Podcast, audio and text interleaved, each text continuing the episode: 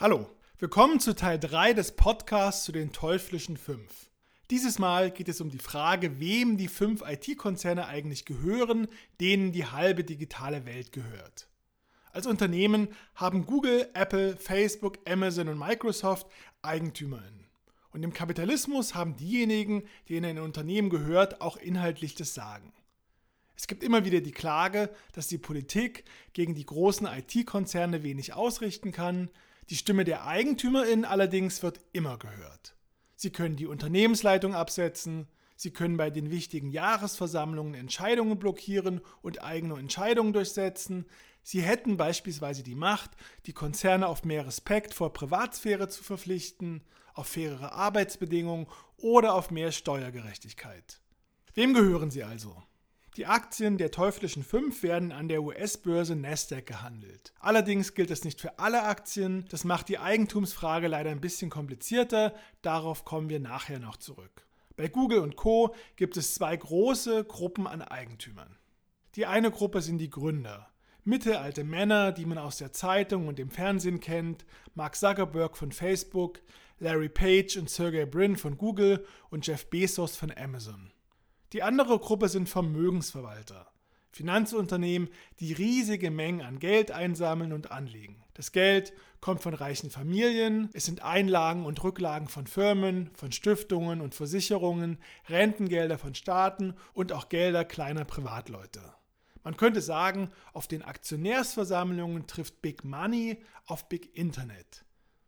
Als ich mir auf der Webseite der US-Börse Nasdaq die Verteilung der Aktien von Google, Apple, Facebook, Amazon und Microsoft angeschaut habe, war ich erst einmal baff. Ich dachte, das kann doch gar nicht sein. Platz 1 und Platz 2 sind nämlich immer identisch. Der größte institutionelle Anteilseigner ist immer Vanguard, ein hierzulande kaum bekannter Gigant der Finanzwirtschaft. Der zweitgrößte ist stets BlackRock. Das Unternehmen war hierzulande immer mal wieder in der Diskussion, und zwar wegen einer prominenten Personalie. Der CDU-Politiker Friedrich Merz war nämlich lange Zeit Aufsichtsratschef und Cheflobbyist von BlackRock Deutschland. BlackRock und Vanguard sind sogenannte Schattenbanken. Der Begriff ist wissenschaftlich nicht so ganz sauber, ich finde aber, er erklärt das Phänomen ganz gut. Sie heißen Banken, weil sie Gelder einsammeln und wiederum in die Wirtschaft pumpen. Anders als klassische Banken tun sie das aber nicht, indem sie Geld in Form von Krediten verleihen, sondern indem sie Aktien kaufen und damit den Börsenwert von Unternehmen nach oben treiben. Und das Wort Schatten signalisiert, dass die Schattenbanken viel weniger vom Staat beaufsichtigt werden als klassische Banken. Vanguard und BlackRock sammeln also Gelder zum Anlegen ein. Und zwar unfassbar viel. Ende 2020 hatte Vanguard umgerechnet 5 Billionen Euro verwaltet, BlackRock sogar 7 Billionen. Zum Vergleich, der Gesamtwert der deutschen Wirtschaft, das sogenannte Bruttoinlandsprodukt, ist nur etwa halb so groß.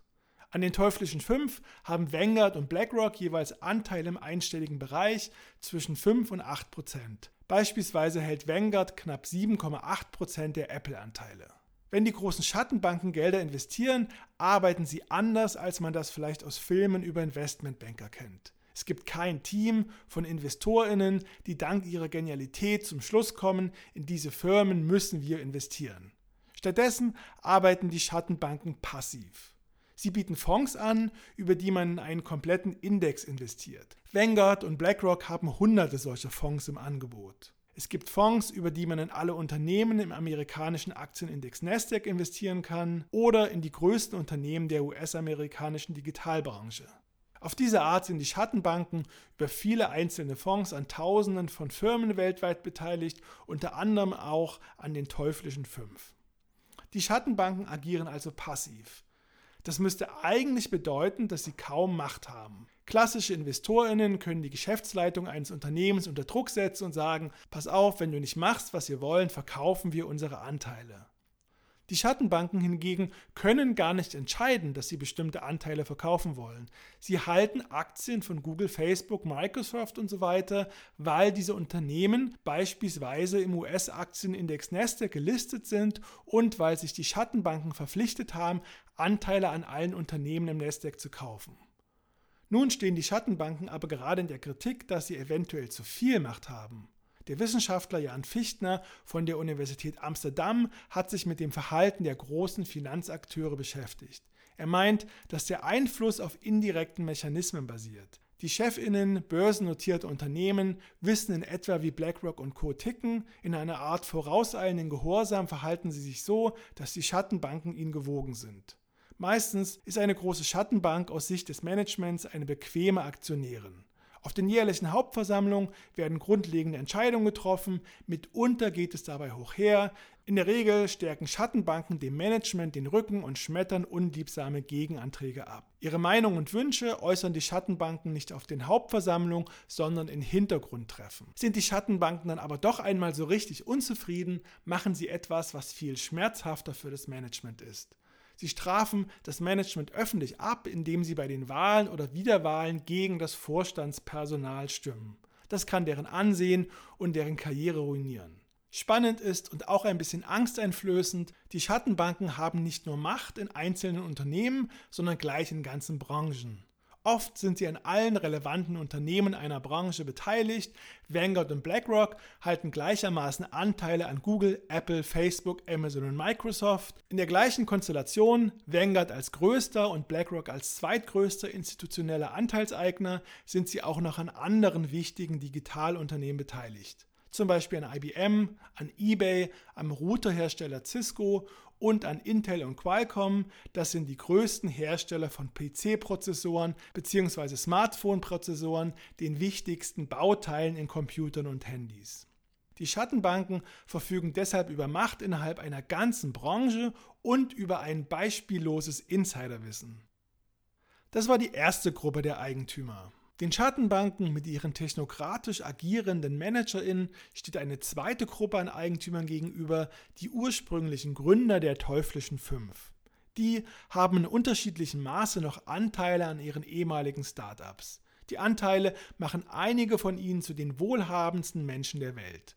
Jeff Bezos, der Gründer von Amazon beispielsweise, gilt als zweitreichster Mensch der Welt sein Vermögen umgerechnet geschätzte 160 Milliarden Euro. Bezos hält 11,2% der Amazon-Aktien. Bei Microsoft und Apple spielen die Gründer keine Rolle mehr oder kaum noch eine Rolle. Bill Gates von Microsoft hält noch 1,3% der Aktien, die anderen Anteile hat er verkauft. Bei Apple gibt es gar keine wichtigen Einzelpersonen mehr.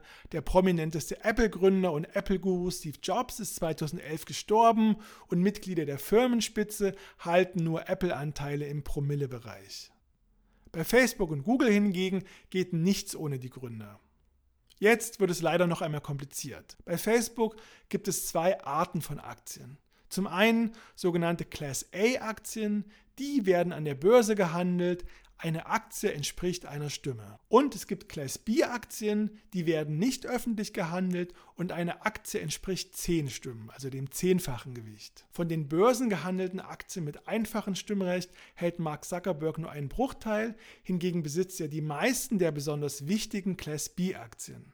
Unterm Strich führt das dazu, dass er 53% der Stimmrechte an Facebook hält. Er kann deswegen als Einzelperson die Stimmmehrheit an Facebook stemmen. Bei Alphabet, dem Mantelunternehmen von Google, ist es ähnlich wie bei Facebook. Auch da gibt es Class A und Class B Aktien. Die Google-Gründer Larry Page und Sergey Brin halten keine einzige der börsengehandelten Aktien mit einfachem Stimmrecht, aber den Großteil der Class B Aktien mit zehnfachem Stimmgewicht. Damit kommen Larry Page und Sergey Brin zusammen knapp auf die Stimmmehrheit an Google. Wie sieht das Machtgefüge bei den teuflischen Fünf nun aus, wenn man die beiden Gruppen, Schattenbanken und Gründer zusammen betrachtet? Bei Microsoft und Apple spielen die Gründer keine bzw. keine nennenswerte Rolle mehr. Das heißt, die Entscheidungsmacht basiert vollends auf einem Zusammenspiel der größeren und kleineren Finanzakteure, wobei Vanguard und BlackRock die größten Stimmanteile haben. Der Amazon-Gründer Jeff Bezos hält den größten Anteil im Unternehmen. Um auf eine Mehrheit zu kommen, braucht er aber dennoch die Stimmen anderer Finanzakteure. Bei Facebook und Google können einfache Mehrheitsentscheidungen von den Gründern in Eigenregie getroffen werden. Man könnte Zuckerberg, Page und Brin deswegen als Oligarchen des westlichen Internets bezeichnen. Zuckerberg bzw. Page und Brin als Duo können in Eigenregie über die Geschicke von Facebook und Google entscheiden. Ich würde allerdings vermuten, dass sich auch Facebook und Google Gesprächen mit den Schattenbanken nicht gänzlich verweigern können. Vanguard nennt regelmäßig die Namen von Firmen, mit denen es Hintergrundtreffen gab. In der Liste tauchen alle teuflischen fünf auf, also auch Google und Facebook. Was ich interessant finde, ist, dass der Kreis der Leute, die bei den teuflischen fünf das Sagen haben, sehr überschaubar ist. Das sind auf der einen Seite die mächtigen Gründer und auf der anderen Seite die Manager in der Schattenbanken, Vanguard und BlackRock und noch einiger kleinerer Finanzakteure, wobei auch da immer wieder die gleichen Namen auftauchen. Ich würde schätzen, dass die Verfügungsmacht über Google, Apple, Facebook, Amazon und Microsoft bei weltweit vielleicht nicht mehr als 80 Menschen liegt. Die Imperien der teuflischen Fünf umfassen Plattformen, Betriebssysteme und Online-Dienste mit Milliarden an NutzerInnen. Würde man die Menschen versammeln, die bei den Unternehmen wirtschaftlich das Sagen haben, würde die überschaubare Gruppe sicher locker in den Rathaussaal einer baden-württembergischen Kleinstadt passen. So, das war Teil 3 des Podcasts zu den teuflischen Fünf. Vielen Dank, dass Sie dabei geblieben sind. In der nächsten Folge schauen wir uns die Hintergrunddatenströme an.